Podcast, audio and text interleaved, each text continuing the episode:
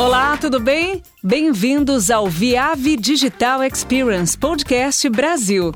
Junte-se ao nosso grupo de especialistas e convidados para falar sobre as novas tendências tecnológicas e a implantação de redes. Toda segunda-feira tem um episódio novo para você. Neste episódio, a gente vai abordar as práticas recomendadas para a certificação de conexões em redes HFC. Você sabe quais são elas? Como funcionam e qual sua importância? A HFC são redes híbridas, cabos coaxiais e fibra. Pode ser uma maneira mais barata de acesso para banda larga. Ainda está em dúvida? Então presta atenção que a gente vai fazer uma revisão das melhores práticas do setor para certificar instalações de rede coaxial em residências, usando nossos medidores 360 DSP, ONX 220 e Seeker HL. É um assunto muito importante que merece a explicação de um especialista. Por isso eu convido novamente o Augusto Fontes, que tira todas as dúvidas e exemplifica como funcionam as práticas recomendadas para certificações deste tipo de conexão. Seja bem-vindo, Augusto. Obrigada pela presença mais uma vez nesse programa. Você pode explicar detalhadamente quais são as práticas recomendadas para certificação de conexões em redes HFC? Eu começando aqui, dando uma introdução ao que a gente vai falar hoje, falando de velocidades médias da internet. Então, eu acessei uma plataforma bastante utilizada nos dias de hoje, né, o Speed Test. Então, eles têm lá um, uma página muito interessante chamada de Insight, e lá eles têm um blog, né, como seria um blog, eles falam bastante coisas da questão de, de internet. E em 2017 eles lançaram o que eles chamam de Speed Test é, Global Index, então eles monitoram a questão da velocidade, tanto na parte de móvel quanto na rede fixa nessa tendência, então desde 2017, quando eles criaram esse índice, a gente pode ver que a velocidade móvel global aumentou cerca de 21,4% e a banda larga fixa aumentou 37,4%, se a gente pensa desde quando a gente é, Speed Test começou a medir, lá em 2017. Então, eu acho que tem tudo a ver com o cenário, a gente pensa que cada vez mais a utilização é, em casa vem crescendo, não só agora, né, por questão de home office da situação, mas se a gente pensar um pouquinho antes lá em janeiro, a gente já tinha essa questão de jogos cada vez aumentando, né, os jogos online, a questão da telemedicina, o próprio OTT, então a gente tem plataformas como Netflix, YouTube, as lives, então isso já consome uma banda maior. Então a gente vê que os, os clientes, a gente mesmo, cada vez mais a gente tem essa demanda. Então a gente vê que não só a parte móvel, mas a fixa, ela tem crescido bastante e eu tenho visto que essa é uma tendência a cada vez aumentar, ainda mais agora nesse cenário de pandemia. Então, a gente vê que isso vai crescer bastante e muitas coisas foram aprovadas. Uma delas eu acabei mencionando a telemedicina, então imagina que para cada vez que a gente for fazer uma ligação, uma videoconferência, a gente precisa de banda. Então, essa tendência de crescer, eu acho que isso daqui desde o ano passado vem crescendo. E o que eu trouxe aqui para a gente é, exatamente, eu fui buscar lá, é, por curiosidade, eles tinham uma parte falando exatamente o impacto do Covid. Então, eles fizeram uma comparação entre janeiro desse ano, dia 6 de janeiro, com 2 de março. E vocês podem ver aqui que, globalmente, a internet fixa cresceu ao redor, ao, em torno de 5%, enquanto que a velocidade global de celular aumentou 6%. O que me chamou a atenção foi a questão do Brasil. A gente vê que o Brasil, tanto celular quanto a fixa cresceram, mas aqui no Brasil, diferente um pouquinho do mundo, a gente cresceu mais na parte física, exatamente por tema de quarentena, como eu tinha dito, né? Então a questão de aula online e tudo mais, então essa demanda vem crescendo. Outro site que eu achei mostrando exatamente como se fosse não uma competição, na verdade é um site online muito interessante lá da Inglaterra que ele faz como uma liga de velocidades ao redor, ao redor do mundo. Então, para 2019, eles fizeram a pesquisa por continente. A gente vai ver que, em questão de velocidade média no continente, o vencedor, no caso, foi a Europa, e no caso a Rússia. Então, dentro da Europa, a gente viu a Suécia com 55 megabits por segundo. Então, uma velocidade bem, velocidade média bem alta, né? Lembrando sempre que velocidade média a gente vai tirar aqui, então, a velocidade de cada um dos clientes e divide pela quantidade de, de assinantes, né? Então, por isso que a gente pensa é baixa. A gente tem também a América do Norte, então com 20.4 puxado aí pelos Estados Unidos e Canadá, Estados Unidos aí com uma velocidade de 32 megabits. Então a gente vê que a Suécia, se a gente pensa na questão a Suécia teve aqui uma velocidade média maior do que os Estados Unidos, e aqui é onde eu já entro o primeiro desafio, vocês vão ver quando eu comentar do Brasil, que é a questão das massas, né? Então vocês veem que é um pouquinho difícil para os países grandes, no caso dos Estados Unidos, como a gente.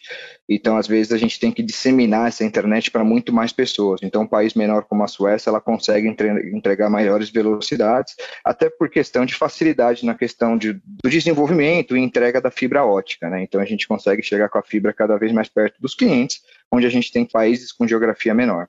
Interessante é a Ásia e Pacífico, Taiwan vai estar em Singapura, vão estar entre os países. Depois eu trago uma tabelinha aqui com maior velocidade média. Taiwan está com 85 megabits por segundo, em contraste com a Austrália, que está com 16.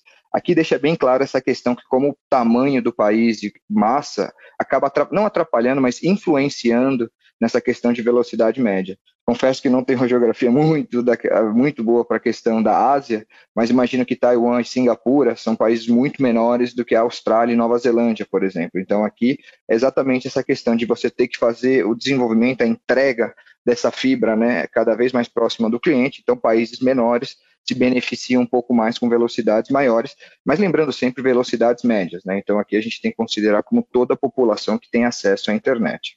E por fim, a gente vai nessa corrida aí, a gente vai um pouquinho atrás. Então, América do Sul com a média aí de 6.1 megabits por segundo, dois países pequenos, no caso Uruguai e Panamá com as maiores velocidades médias da América do Sul. Pode vir a pergunta, pô, Augusto, então quer dizer que o Uruguai tem a melhor velocidade? Não. Vamos sempre lembrar que isso daqui é dividido pela população, é que é onde retrata exatamente o que eu tinha falado, né? A questão como é difícil a gente espalhar é, a fibra nas massas mas isso daqui eu já vou entrar em detalhe com vocês.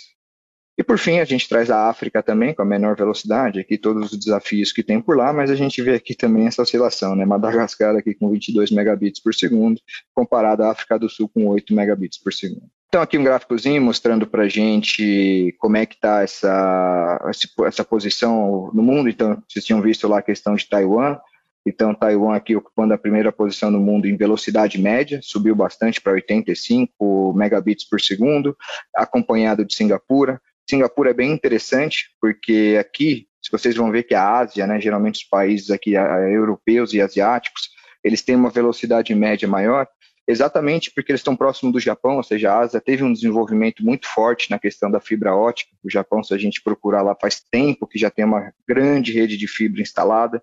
Então, isso faz com que seja mais fácil o desenvolvimento de velocidades maiores nesses países.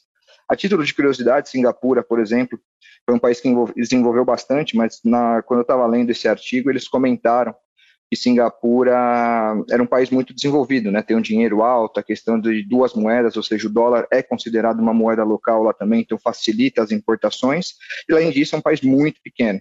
É um país muito pequeno, com um poder é, aquisitivo muito alto, então, eles conseguem estar quase todos os anos, que eu entrei nesse site cable.co.uk, você vai ver que Singapura está sempre entre os países com as maiores velocidades. Então, as maiores velocidades estão ali mais concentradas Europa e Ásia. E agora a gente vindo aqui um pouquinho para a América do Sul, é onde a gente entra aqui com o gráfico. O Brasil aqui ocupa mundial globalmente a 11ª posição, tem uma velocidade média aí de 4.84, 2019. Boa notícia é que houve um crescimento, de 2,58 a gente cresceu 188%.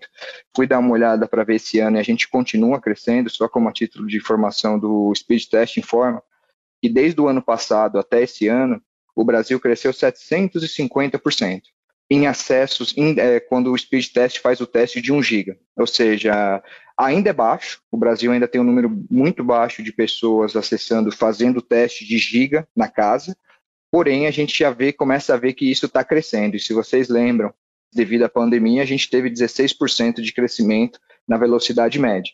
Ou seja, o Brasil está chegando e características exatas de um país emergente. Né? Ou seja, se a gente comparar os europeus que já têm velocidades altas, nosso crescimento vai ser sempre maior. O Speed Test, o ano passado, né, entre 2017 e 2019, estima que o Brasil, a América do Sul, na verdade, cresceu 60% comparado a 17% da Europa e Ásia. Então, aqui, porcentagem das tecnologias por região, eu trouxe um resuminho aqui desse point topic. Então, entre o segundo e terceiro trimestre de 2019, a participação de mercado nas conexões de fibra de assinantes de banda larga fixa continua a crescer, ou seja, um aumento de 35% em todo o mundo. Aqui é outro tema que vale entender por que, que o Brasil está um pouquinho atrasado, no caso América do Sul, porque a gente tem um modelo bem americano. Então aqui a gente demorou um pouco para fazer o, o rollout de, de, fibra ótica, né? A gente teve bastante, por bastante tempo a questão de redes baseada em cobre, a DSL, depois veio a questão do cabo coaxial, que é a nossa parte, né? A questão do HFC, e agora a gente vê cada vez mais a questão da fibra aqui, chegando cada vez mais próxima do, do cliente, né? A própria tecnologia HFC, se a gente pensar os nodes hoje, cada vez eles são menores, né? Os números de HP por node, então, cada vez mais a tendência é que a gente vá chegando com a fibra próximo dos clientes. Mesmo com a fibra crescendo bastante, a proporção de assinaturas de cabo ainda aumentou, não tão expressivo, mas aumentou, ou seja, não teve uma queda, 1,27% no mundo.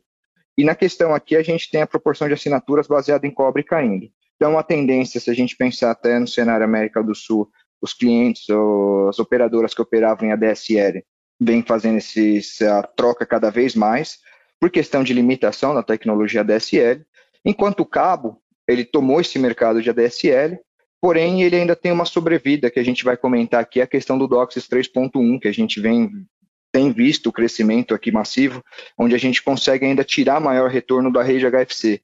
Então, a ideia que a gente tem visto desde os Estados Unidos, Canadá, ou seja, os operadores lá de, da América do Norte, comparado à América do Sul, é que a ideia é, como a gente tem um passivo, um ativo muito grande de HFC, não vale a pena hoje a gente fazer o swap direto para a parte de fibra.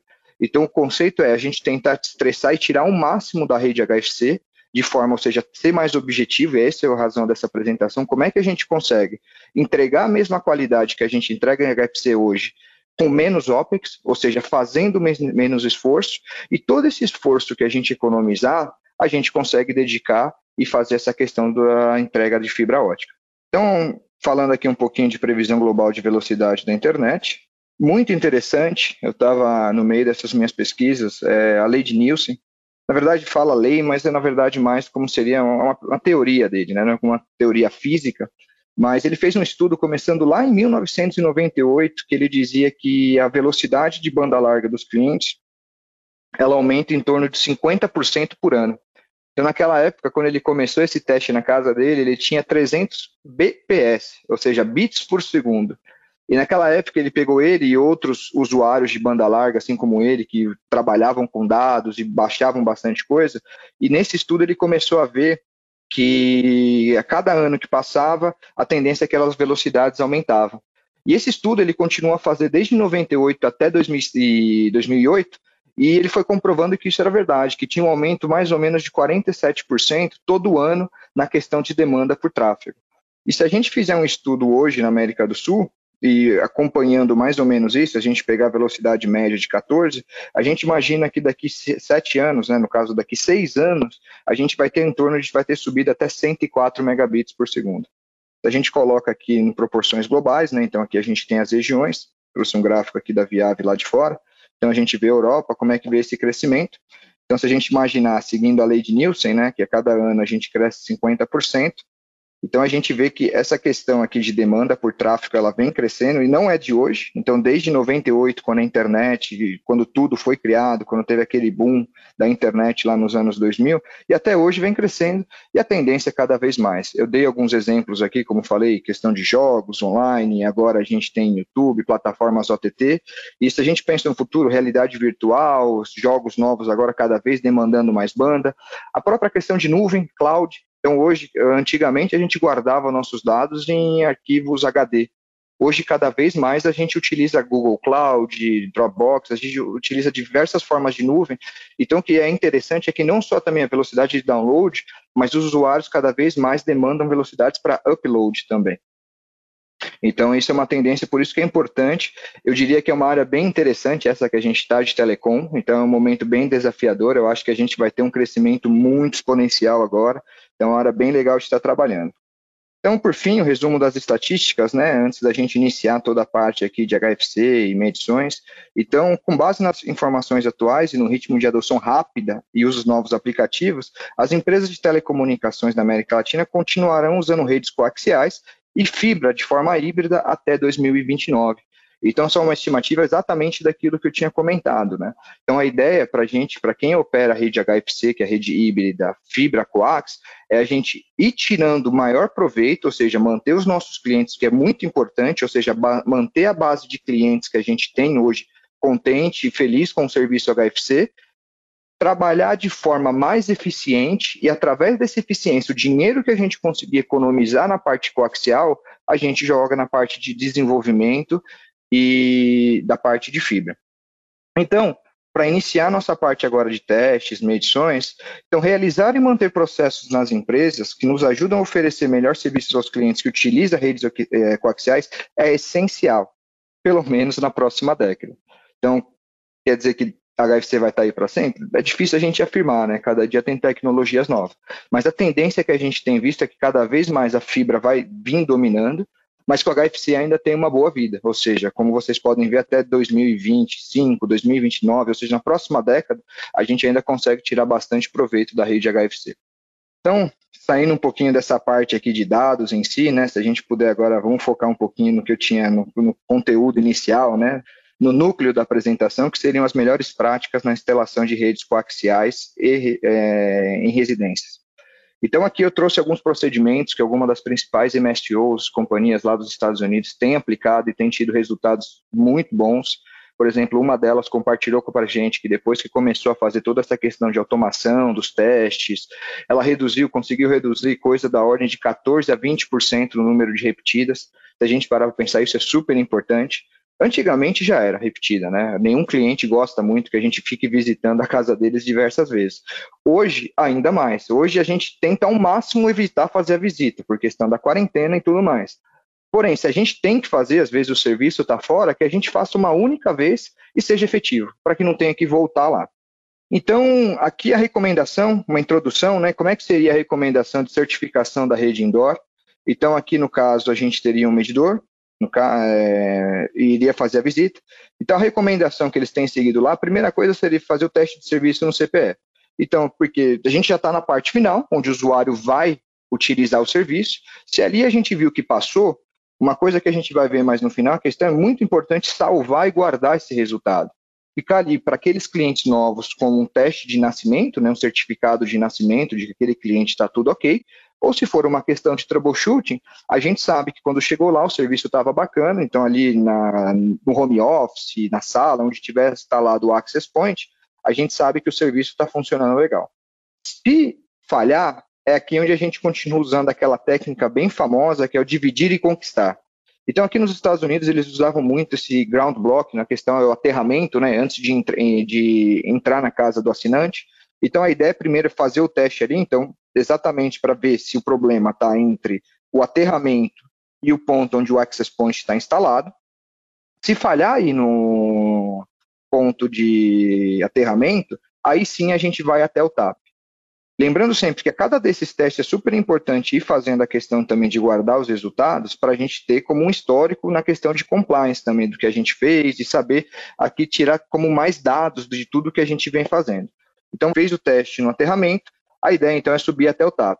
No TAP, qual que é a ideia? É verificar se é um problema de rede, se é um problema que já vem da rede para a casa do assinante, então às vezes o sinal está chegando baixo, teve algum problema na rede externa ali. É aqui onde a gente vai dividir se o problema é da rede externa ou da rede interna. Então a gente fez o teste ali no TAP e verificou que da rede para a rede interna, tá ok, o sinal está chegando bacana, está chegando com os níveis dentro do projeto. Então a ideia é, assumindo que passou no TAP, então a ideia é descer e procurar o problema.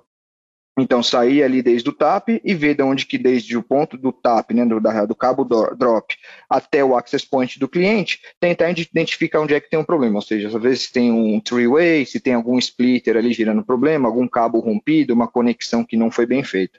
Assumindo que o problema foi resolvido, então a gente é, é, arrumar o problema, e refazer o teste no CPE, ali no ponto onde está instalado o Access Point, certificando que o cliente tem, por, por exemplo, 120 megas contratados, que está tudo ok, e então salvar o teste para garantir como compliance que tudo que a gente fez aqui, que esse cliente está ok e que eu não preciso voltar lá depois para refazer esse serviço. Aproveitando essa questão, o último teste que eu havia comentado é a questão de conexão. E isso a gente tem visto que globalmente globalmente, não só a América do Sul, mas todos os clientes que utilizam rede HFC, o maior problema que eles têm é ruído. A gente acha que está bastante, quem trabalha bastante tempo com a rede HFC sabe que ruído é uma dor de cabeça para a gente, né? E além de falar que o ruído é a grande dor de cabeça, quando a gente vai mais a fundo e pensa qual que é a principal causa desse ruído, a maioria dos casos, quando eu vou a campo, quando podia ir a campo, né, quando a gente podia ir a campo com os técnicos e conversava, uma pesquisa que eu fazia assim mais na conversa, eu diria que entre 80% e 90% das vezes que eu escutava, o problema estava relacionado a torque de conector. Vendo isso, um grande operador lá dos Estados Unidos, ele sugeriu para a gente criar esse protocolo que a gente chama de teste de pressurização. Inclusive, está até textão aqui, depois preciso até corrigir o texto. Então, teste de pressurização. O que seria teste de pressurização? Assim como a gente tem o encanamento da nossa casa, a ideia seria, além de verificar como a gente fez com o medidor, se os testes estão ok, se a velocidade está chegando no valor ideal, a gente vai fazer o quê? A gente está na casa do cliente, a gente já tem que desconectar do TAP, como a gente tinha visto ali, para fazer o teste, correto? Então a ideia é conectar esse pequeno pressurizador que a gente chama, então ele vai injetar um sinal bem alto. A ideia é exatamente para a gente como fosse fazer um teste de vazamento num cano de água. Então a gente vai injetar um sinal muito forte. A partir daí a gente vem com o medidor e vai pela casa. Agora, ao invés de fazer o, o leakage que a gente sabia da rede externa, a gente tem a opção de fazer leakage na rede interna. E a ideia disso é exatamente monitorar se tem vazamento de sinal dentro da casa do cliente. Mas espera aí, Augusto, se eu estou vazando, quer dizer que eu estou impactando a rede off-air. Concordo, já é um problema, mas poxa, isso não está gerando impacto nesse cliente. Também é verdade. Mas o que a gente viu é que, às vezes, quando a gente vai na casa do cliente e a gente conecta o medidor para ver se esse cliente está gerando ruído, pode ser que naquele momento que a gente esteja fazendo o teste, a fonte de ruído não esteja ligada. Então pode ser que tenha ali uma máquina, uma máquina de lavar que não esteja funcionando bem, um televisor antigo, qualquer outra fonte, um motor, de repente é próximo a uma fábrica, que quando você liga esse dispositivo, é esse dispositivo que gera aquele ruído grande para a rede. Só que a gente não sabe que hora que esse dispositivo vai ser ligado. Qual que é o legal desse teste aqui? É que como eu estou gerando ruído, estou gerando vazamento, então quer dizer que se eu estou encontrando pontos na rede que podem vazar sinal, o contrário é verdadeiro, quer dizer que naquele mesmo ponto eu também posso ter ingresso de ruído. Então aqui eu certifico que mesmo que a fonte de ruído, a fonte ofensora não esteja ligada, eu certifico que a casa esteja blindada. Quando eu passo com esse teste, eu estou injetando mais ou menos entre 40 e 60 dBmV nesse, no cabo drop. Quando eu passo com o medidor, ele vai apitar toda vez que ele encontre as tags geradas por esse gerador. Então, quando ele encontra aqui que tem um vazamento, eu chego próximo a esse vazamento e posso verificar o que aconteceu. Se a blindagem do cabo não está ok, se eu tenho que trocar esse drop, se o conector, se o torque, onde é que tem esse conector? Porque quando a gente está na casa do cliente, muitas vezes tem home theater, às vezes o cabo passa por diversas partes que a gente não vê. Então aqui, a gente não fica apenas no, no visual, a gente consegue até pela parte sonora saber se toda a rede do cliente está blindada. Então, uma vez que a gente fez aqui, encontrou o vazamento, para, parar o teste, corrigir o vazamento, vamos supor que a fonte de, de leakage aqui fosse um conector com problema de torque, a gente corrige, percorre mais uma vez a casa, verifica que não teve problema, ou seja, que todos os vazamentos sumiram, e aí sim a gente pode salvar o resultado. E dessa vez, conforme com o teste de pressurização, é onde a gente consegue certificar e reduzir as repetidas. Porque aqui, além da gente certificar que a parte de serviços, ou seja, que portadora, as portadoras estão ok, a gente também consegue ver se a blindagem da rede está ok. Então, se a gente sair daqui, amanhã o cliente liga ali o micro-ondas, a máquina de lavar, ou qualquer coisa que se fosse a fonte ofensora, a gente está tranquilo porque a nossa rede está bem blindada.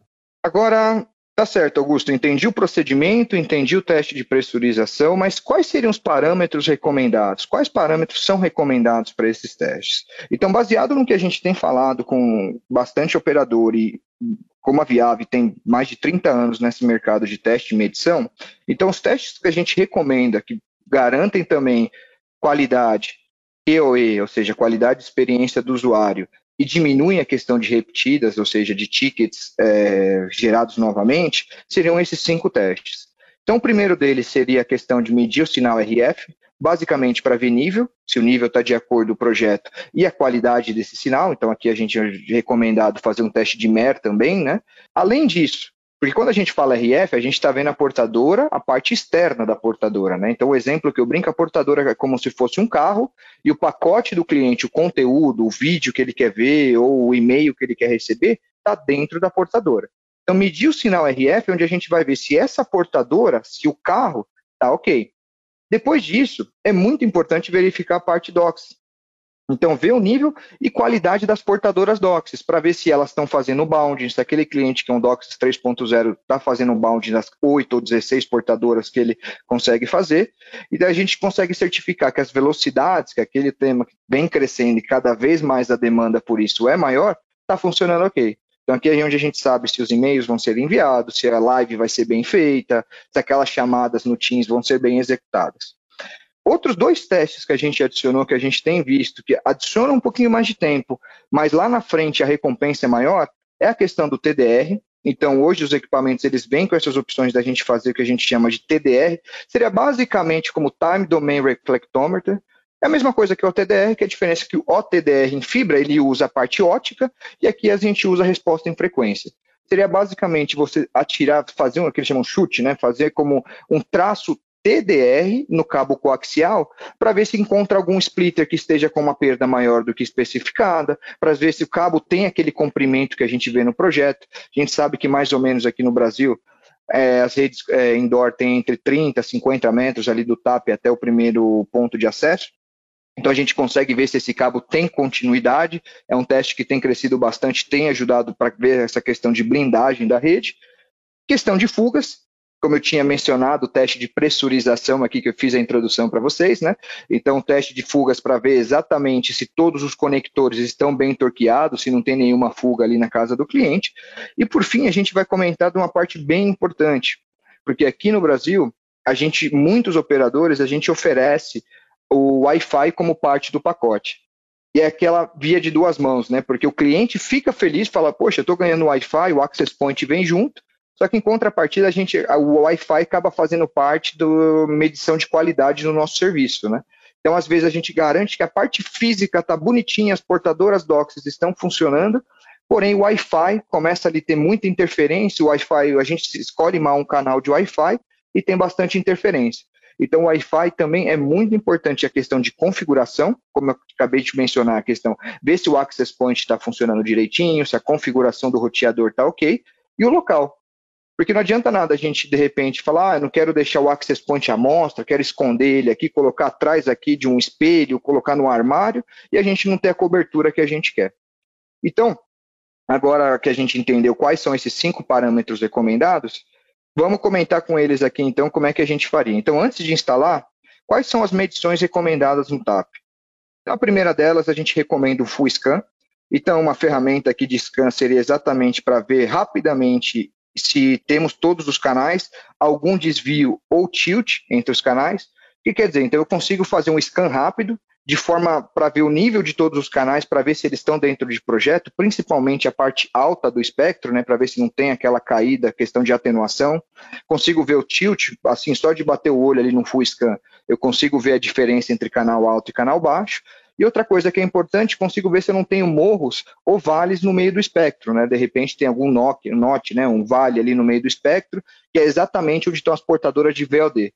Então, de repente, a gente faz o teste ali, ó, liga a televisão do cliente, vê que está tudo ok. Chega à noite, o cliente vai baixar um filme ali no VLD e não consegue.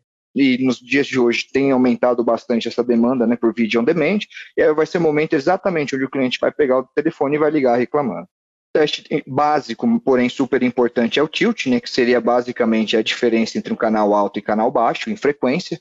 Então é aqui onde a gente vê se as perdas estão dentro dos aceitáveis, ainda mais aquele cliente que está lá no final de rede, é super importante verificar que a parte alta do espectro esteja de acordo, porque ali hoje em dia, se a gente falando de DOCSIS 3.1, é onde vão estar as portadoras OFDM, então é super importante verificar que o tilt da rede e da rede indoor estejam funcionando de acordo. Resposta em frequência, então, resposta em frequência é exatamente para ver danos físicos na rede, como micro-reflexão, descasamento de impedância. Então, aqui é super importante a questão de resposta em frequência, para ver ali se eu estou dentro dos meus 4 dB de downstream e 2 dB de upstream na questão de máximo e mínimo. Qual é a ideia disso? Se eu vejo a resposta em frequência ali do upstream de 5 a 42, mesmo que eu não esteja usando todas as portadoras, eu certifico que aquele, que aquele caminho está ok. Então, se amanhã, vocês ainda mais nesse momento de pandemia, eu precisar subir uma portadora por questão de consumo de tráfego, eu sei que aquele espaço do espectro vai estar tá bacana para funcionar. Resumindo, então, então eu tinha falado para vocês, o Full Scan é o teste, é o primeiro teste que a gente faz. O que, seria o Full Scan? Então eu coloco só nível de todas as portadoras de uma única tela e aqui de forma geral eu consigo ver como é que estão minhas portadoras. Então o teste aqui de Full Scan é para me dar essa visão global de todos os meus canais. A partir daí, a gente tem o teste de tilt. Porém, o teste de tilt ele é bom porque ele dá uma ideia de inclinação da rede. Porém, se a gente imagina o tilt, ele vai medir a diferença entre canal alto e canal baixo. Só que ele não vai ver tudo o que está acontecendo entre eles ou às vezes depois. Por isso que, além do tilt, a gente recomenda o teste de resposta em frequência, para exatamente ver essas partes do espectro que a gente não tem a portadora, por exemplo. Se eu não andar com o carro na rodovia, se eu não passar antes para verificar como é que ela está, pode ser que eu tenha um buraco gigantesco aqui. E esse buraco amanhã, quando eu ligar o carro e furar ali, pode furar um pneu e impactar minha viagem. A mesma coisa no HFC. Então, se de repente eu tiver um vale oculto aqui, porque eu não sei como as portadoras não estão ativas aqui, se amanhã precisar ligar uma OFDM aqui ou mais portadoras DOCSIS para suprir a necessidade de tráfego, eu não vou saber. Por isso que o teste de resposta em frequência é super importante e começando no TAP, ou seja, antes de fazer a instalação nesse cliente, eu certifico que a parte física, tilt, full scan, esteja tudo ok. Nível e qualidade do sinal é importante também, então. Outra coisa que a gente tem que medir por aqui, então, para a gente ver como é que está é, não só a questão do nível que eu tinha comentado, o nível de RF, mas também a qualidade do, do sinal, porque às vezes a gente tem um nível bom, mas tem um ruído que está impactando embaixo da portadora. Então é importante a gente tentar ver o máximo de canais que a gente possa, porque hoje a gente não sabe quais canais o cliente vai ver. Então, de repente, ali na hora a gente não passa, mas um HBO, um ESPN, uma televisão, um canal que é muito famoso aqui no Brasil, de repente, vai passar um jogo de futebol. Então é importante verificar que o nível e a qualidade desse sinal está ok. E por fim, quando a gente fala em questão de HFC, reforçando o começo da apresentação, né, a gente tem a questão dos dados, então tem toda a questão aqui, os testes de DOCSIS também são super recomendados para garantir que a velocidade que o cliente contratou esteja chegando ok ali sem problema. Saindo um pouco do ambiente de HFC, e, e eu trouxe aqui um pouquinho uma parte que é bastante importante para a gente, que seria antes de instalar o Wi-Fi, com as questões físicas e características do Wi-Fi que eu julgo bastante importante para a gente entender. Então, a primeira delas é verificar, buscar por interferências externas. As interferências externas, elas podem ser divididas entre interferência cocanal, ou seja, são aqueles mesmos. Eu tenho o meu access point aqui disputando aquele mesmo canal com o access point do vizinho, por exemplo, com o access point de outro quarto, enfim. Tem a interferência de canal adjacente, então, às vezes, eu estou no canal 1 do Wi-Fi e tem um canal 2 ali com uma potência gigantesca. Então, esse canal 2 ele vai gerar harmônicos que vão é, acabar atrapalhando o meu canal 1. E, além disso, além da questão dos canais, das interferências dos próprios access points utilizando o mesmo canal, isso eu estou falando de dispositivos Wi-Fi, né, dispositivos de acordo com o standard 802.11. Então, se eu pegar esses dispositivos, eles já geram como um tráfego, né, já geram um trânsito ali naqueles canais questão da interferência adjacente, e por fim, tem os dispositivos que a gente chama de dispositivos não Wi-Fi, mas que geram sim interferência na frequência do Wi-Fi. São eles microondas, transmissores AV, telefones sem fio, monitores de bebê. Geralmente a gente tem um monitor ali, deixa ele, ele alguns deles operam na mesma frequência do Wi-Fi e eles acabam gerando interferência. Então a ideia basicamente é fazer aquele teste de máscara no Wi-Fi, exatamente para a gente ver aqui quais canais estão sendo mais utilizados, menos utilizados, onde é que seria o recomendado para instalar e configurar o access point, o AP do cliente. Aqui eu tenho, por exemplo, a frequência de 2.4 GHz, e os canais que geralmente são mais utilizados, porque eles não têm interferência entre eles, é o canal 1, canal 6 e o canal 11. Porém, geralmente por serem mais utilizados, é geralmente onde os access points estão configurados, e aqui é onde sai boa parte dos problemas. Outro ponto importante que eu tinha falado com vocês, então agora a gente certificou, escolhemos o melhor canal, deixamos ali um pouquinho longe do micro-ondas ou num canal que não tivesse tanta interferência. Outra coisa que é importante antes de fazer a instalação do Access Point é a localização de onde, do AP. Por quê? Um conceito simples, mas que tem que estar tá sempre, às vezes a gente já sabe, mas não custa reforçar, é a questão que a frequência, quando a gente fala em transmissão de RF, seja HFC ou transmissão de Wi-Fi, Quanto maior a frequência de transmissão, menor, é, maior atenuação. O exemplo, então, é o Wi-Fi, quando a gente trabalha em 2 GB, o que, que acontece? Ele tem um alcance maior. Porém, o outro lado da moeda é que ele tem uma velocidade, ele tem um alcance de banda, a banda dele é inferior, que eu tenho um alcance maior, então eu consigo chegar a lugares maiores da casa, porém minha banda aqui é menor. O 5 GB, em contrapartida, ele tem mais canais. Ele tem mais. Enquanto o canal 2.4 GB vai do canal 1 até o canal 11, 5 GHz eu consigo ter infinitos canais. Eu tenho um monte de canais ali dentro. Então, o 5 GHz ele já me dá uma possibilidade de ser um pouquinho mais imune ao ruído. Tanto essa questão de interferência com o canal, canal adjacente. Eu posso facilmente, no espectro de 5 GB, encontrar um lugar, um lugar ali menos habitado, né, que tenha menos Wi-Fi. Qual que é o contraponto do 5 GB? É que ele tem um alcance menor. Então aqui é literalmente o famoso é, os dois lados da moeda, né? Eu tenho um ganho de um lado, mas tenho a perca do outro. Então, qual que seria a recomendação do 2.4? Um access point de um ponto que eu não tenha que usar muita banda. Que não tenha problema se eu perder banda, porque ali eu vou usar para coisas básicas. De repente, postar uma rede social sem fazer live, utilizar só para mandar e receber e-mail. Então, nesse caso, vale a pena você, se você não vai usar muita banda, a questão você está priorizando a questão do da cobertura.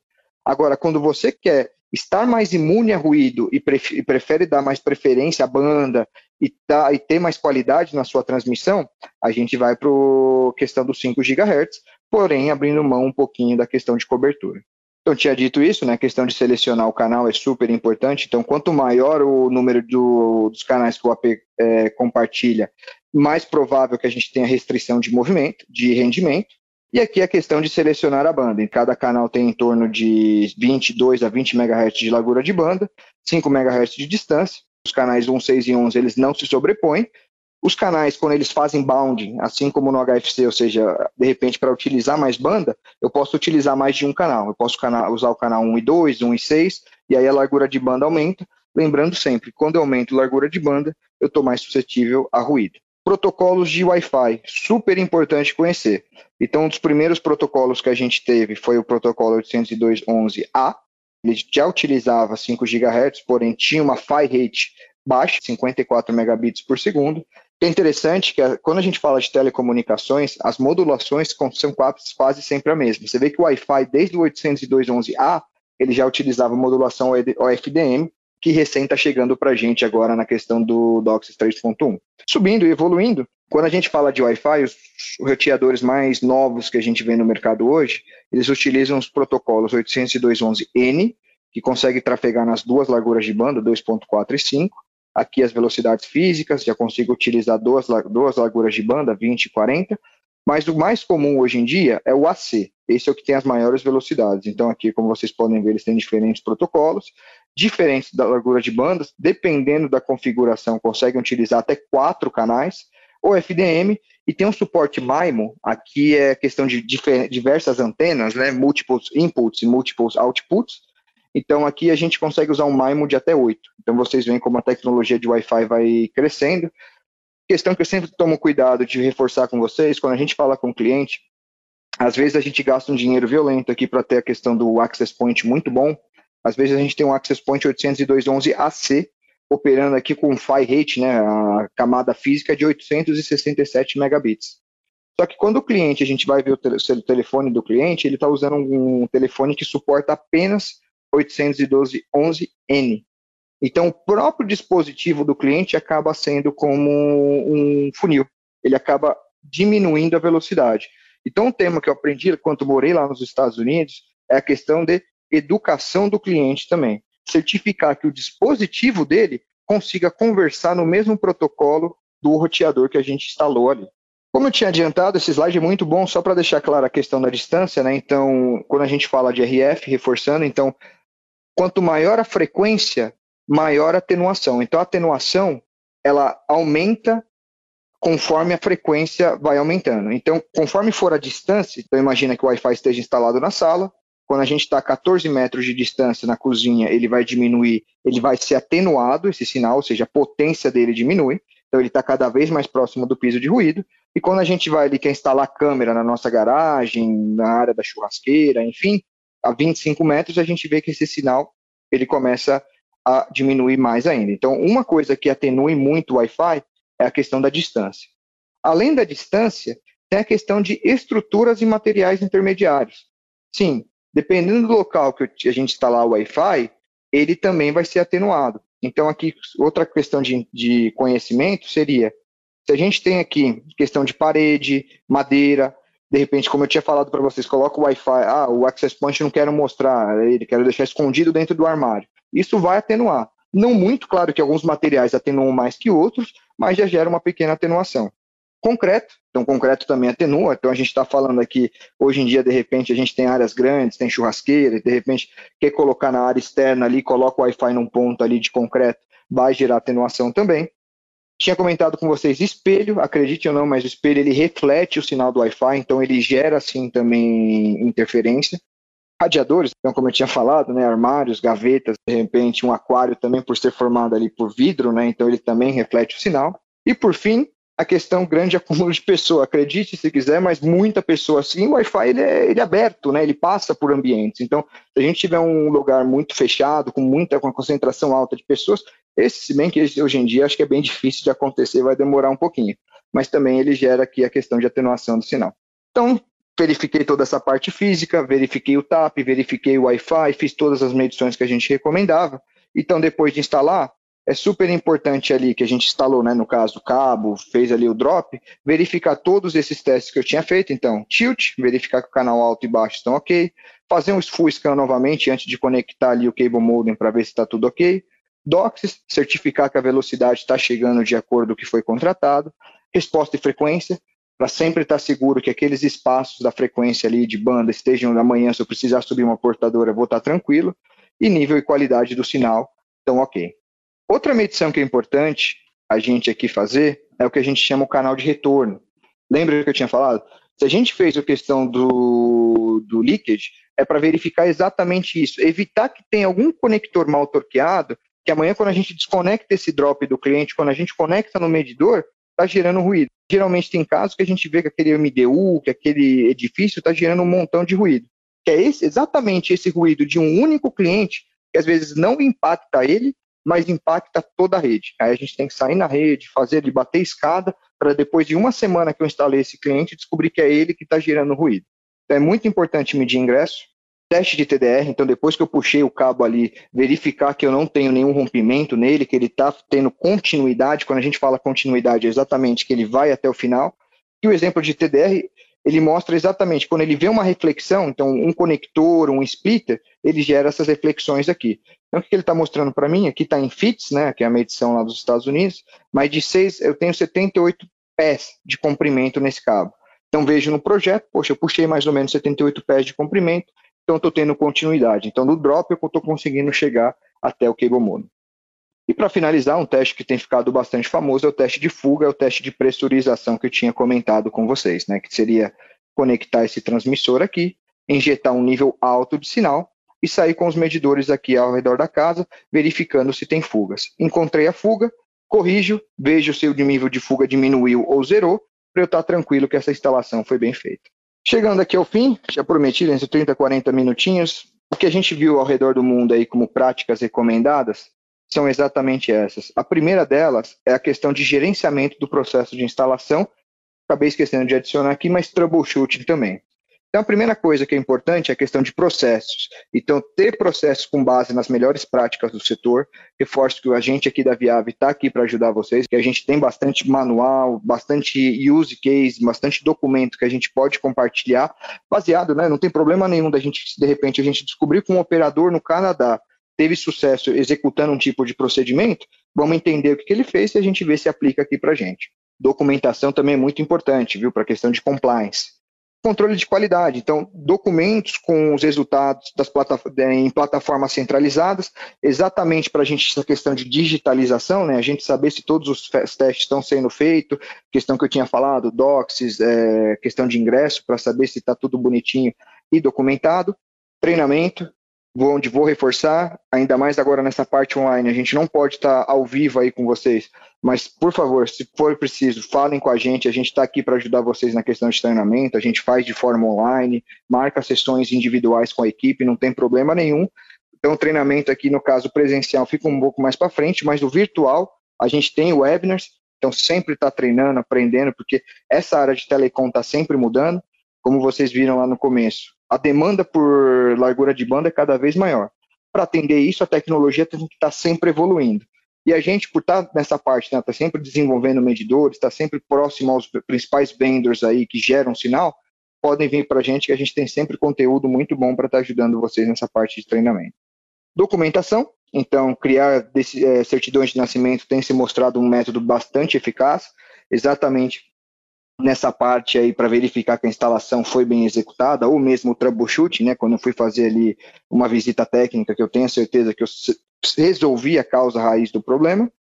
E por fim, um método que a gente aplicou aqui na Viave, né, de melhora contínua, é, não sei se vocês já ouviram falar naquelas certificações, é, Seis Sigma, é um deles que é o mais famoso dessa certificação, que a gente chama de PDCA, que é Plan, Do, Check, Act. Planejar, executar conforme o planejamento, revisar os resultados, estão atingindo os resultados que eu tinha uh, esperado ali no planejamento? Se não, e se foi, está tudo certinho, então agir para implementar as melhorias. Se eu vi que tive algum erro no percurso, corrijo e a, vou agir de forma a mitigar esse problema. E um exemplo que eu trouxe aqui para vocês de processo eficiente seria exatamente a questão de nuvem, né? Então, não só para a questão dos arquivos pessoais, mas também na parte de trabalho, ainda mais essa parte de teste e medição, o que a gente julga de processo eficiente, então baseado nas melhores práticas de mercado. Em resumo, o técnico faz o trabalho, salvando os resultados dos testes vinculado ao, ao número da ordem de serviço. Então, eu fui ali fazer o troubleshoot num cliente de 120 megas, que eu consiga testar, certificar que os 120 megas estejam chegando ali e anexar isso a essa ordem de serviço que foi aberta.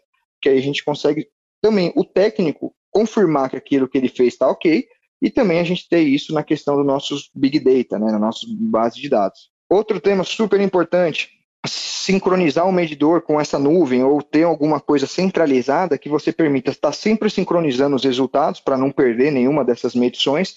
Também que o medidor esteja sempre na última versão de firmware, isso é uma coisa super importante.